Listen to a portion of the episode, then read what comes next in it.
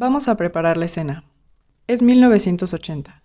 El mundo está atravesando lo que serían los últimos años de la Guerra Fría. El cine era una parte importante del ocio en cualquier sociedad. No importaba si eran comunistas o no. Era un terreno importante para el choque cultural. Pero no solo de índole propagandístico, que los gobiernos entendían y explotaban. El cine era también un escenario donde uno podía aprender del otro, donde no solo resaltan las diferencias, sino también las similitudes. Era un pizarrón donde un cineasta ilustraba los suyos, y con suerte los otros lo entendían. Este fue el caso de Vladimir Menshov y su segundo filme, Moscú no cree en lágrimas. Veamos lo que pasó fuera de cuadro.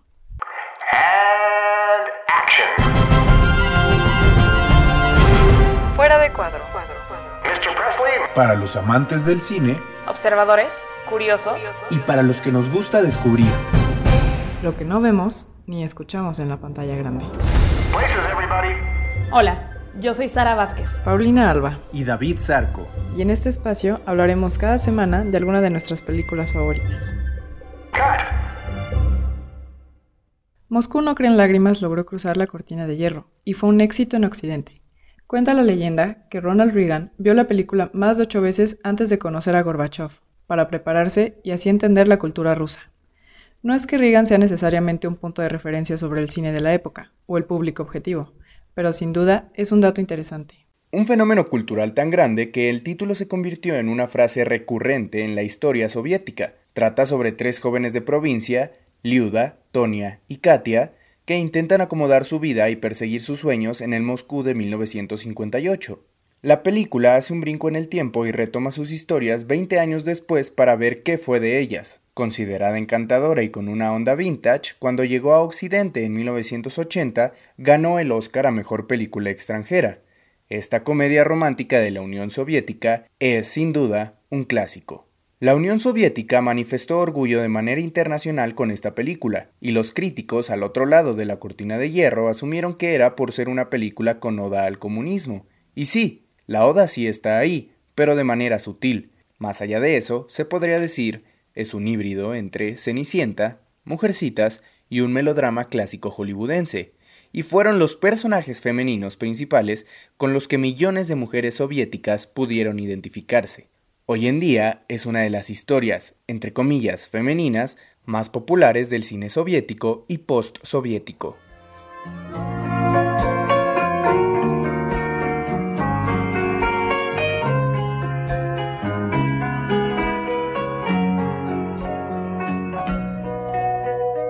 Moscú no cree en lágrimas fue un gran éxito en sus días. Es oficialmente la segunda película más vista en cines que produjo el bloque soviético que en su tiempo vendió más de 90 millones de boletos y fue transmitida en televisión rusa poco tiempo después, alcanzando a un gran público a lo largo de la nación. Curiosamente, en su tiempo, los grandes cinematógrafos soviéticos no eran fans de la película, criticaban que promovía valores decadentes y que jugaba con los sentimientos de la audiencia. El tema de la maternidad soltera que experimenta Caterina causó muchísima controversia en la URSS. Muchos oficiales de la industria no la querían ver ni promovida ni difundida, sin embargo, el cine soviético sufría una brecha importante entre la élite cinematográfica y el público. Esto sucedió porque, como el Estado controlaba el sistema de distribución y la industria sufrió de cortes de presupuesto y subsidios, la taquilla soviética se vio dominada un tiempo por películas occidentales. Además, muchos en la URSS se quejaban porque se producían muchas películas elitistas dirigidas a festivales extranjeros, mientras que al público soviético se les dirigían películas de segunda. Antes de platicar sobre por qué la película fue tan exitosa, vamos a ponernos un poco más en contexto, pero esta vez de la cultura popular rusa en los años 70 y 80. Los soviéticos estaban más interesados en noticias internacionales, deportes y la alta cultura que en temas ideológicos o económicos. La comedia televisiva y cinematográfica de moda era socialmente orientada y crítica. El drama más popular era sobre una mujer pueblerina, intentando criar a sus hijos, la película épica más grande fue War and Peace, basada en la novela de Tolstoy. El entretenimiento soviético entre el pueblo de la época ignoraba completamente a la política y se centraba en el día a día de la gente soviética. Al final del día, la realidad es que una de las razones por las que la película fue tan exitosa dentro y fuera de la URSS fue porque era un retrato real y conmovedor de las dificultades que las mujeres enfrentaban en la Unión Soviética. Vemos a mujeres mudándose a una ciudad grande e impersonal, tomando trabajos que no pedían muchas habilidades, que por cierto, esta era una de las pocas maneras medio sostenibles de sobrevivir en Moscú e intentar vivir su vida soñada. La película está llena de sexismo, populismo y sí, muestra una versión de la vida de la mujer soviética algo embellecida, pero los números no mienten. 25 veces más personas fueron a un cine soviético a ver Moscú que la obra maestra de Andrei Tarkovsky, Stoker, en 1980. Los grandes cinematógrafos no eran los mayores fans de la película, pero los espectadores y las espectadoras expresaban su admiración a la cinta por ser tan cercana a lo que ellos vivían, por ser honesta y por ser un filme dobry, o, como dirían los occidentales, una película feel good. El mismo director, Menshov, explicó en una entrevista, hice esta película teniendo en cuenta a una audiencia específica, el espectador masivo. Y es que el hecho de que esta cinta significara el éxito que fue en el cine doméstico ilustraba la brecha que mencionamos hace rato, la que se vivía entre el gusto popular y el de los críticos soviéticos. El cine que se consumía en la Unión Soviética estaba compuesto en cierta parte por películas estadounidenses como The Magnificent Seven, pero los oficiales soviéticos siempre determinaban qué películas extranjeras se mostraban, siempre en cines limitados. Sin embargo, los soviéticos veían más películas estadounidenses que viceversa, pues los estadounidenses solían recibir el cine soviético con mucho escepticismo, y eso limitaba sus oportunidades comerciales. Moscú no cree en lágrimas fue una de las películas que superó estos obstáculos burocráticos. Sin embargo, cuando Moscú no cree en lágrimas triunfó en el escenario internacional, se le reconoció en casa también, el año siguiente a su estreno, el director y las actrices principales recibieron el premio de Estado. Москва тревог не прятала, Москва видала всякое, Но беды все и горести Склонялись перед ней.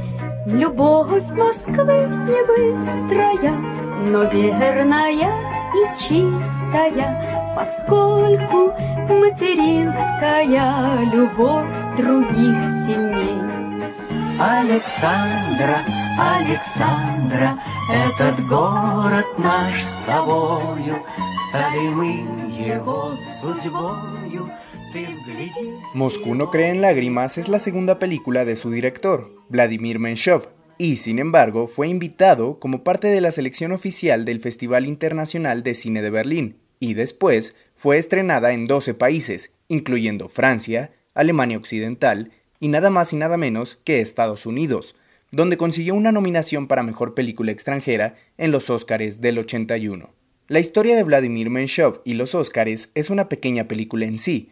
Para empezar, no se le permitió viajar a la ceremonia. Luego, cuando escuchó en la televisión que ganó el primero de abril, pensó que era una broma del Día de los Inocentes, por si fuera poco, Menshov no pudo reclamar su estatuilla hasta ocho años después, pues estaba guardada, o más bien retenida, por el Comité de Cine del Estado, la Goxino, que dirigía la industria soviética completa, y también estaba a cargo de la censura.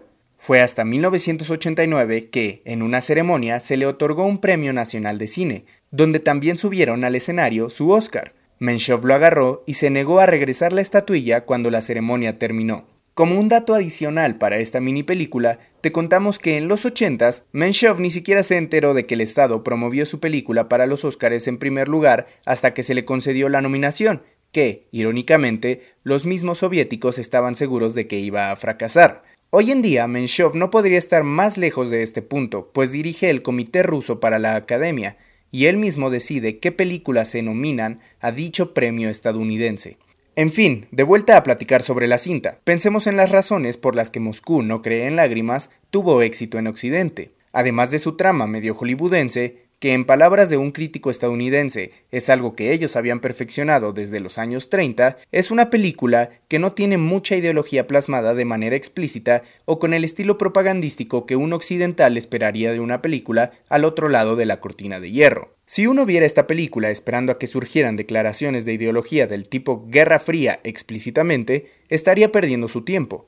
Los únicos señalamientos hechos hacia alguna ideología son contra los propios soviéticos, señalamientos reales, pero gentiles. La ideología tiene menos que ver con la película que la trama, que trata temas universales como relaciones amorosas, y lo hace con calidez e ingenio. Más allá de eso, con la historia de Katia, Moscú no cree en lágrimas, narra el sueño soviético, una mujer de provincia mudándose a la gran ciudad, trabajando y alcanzando éxito, mostrando que el trabajo arduo paga con creces. ¿Qué tan distinto es el sueño americano?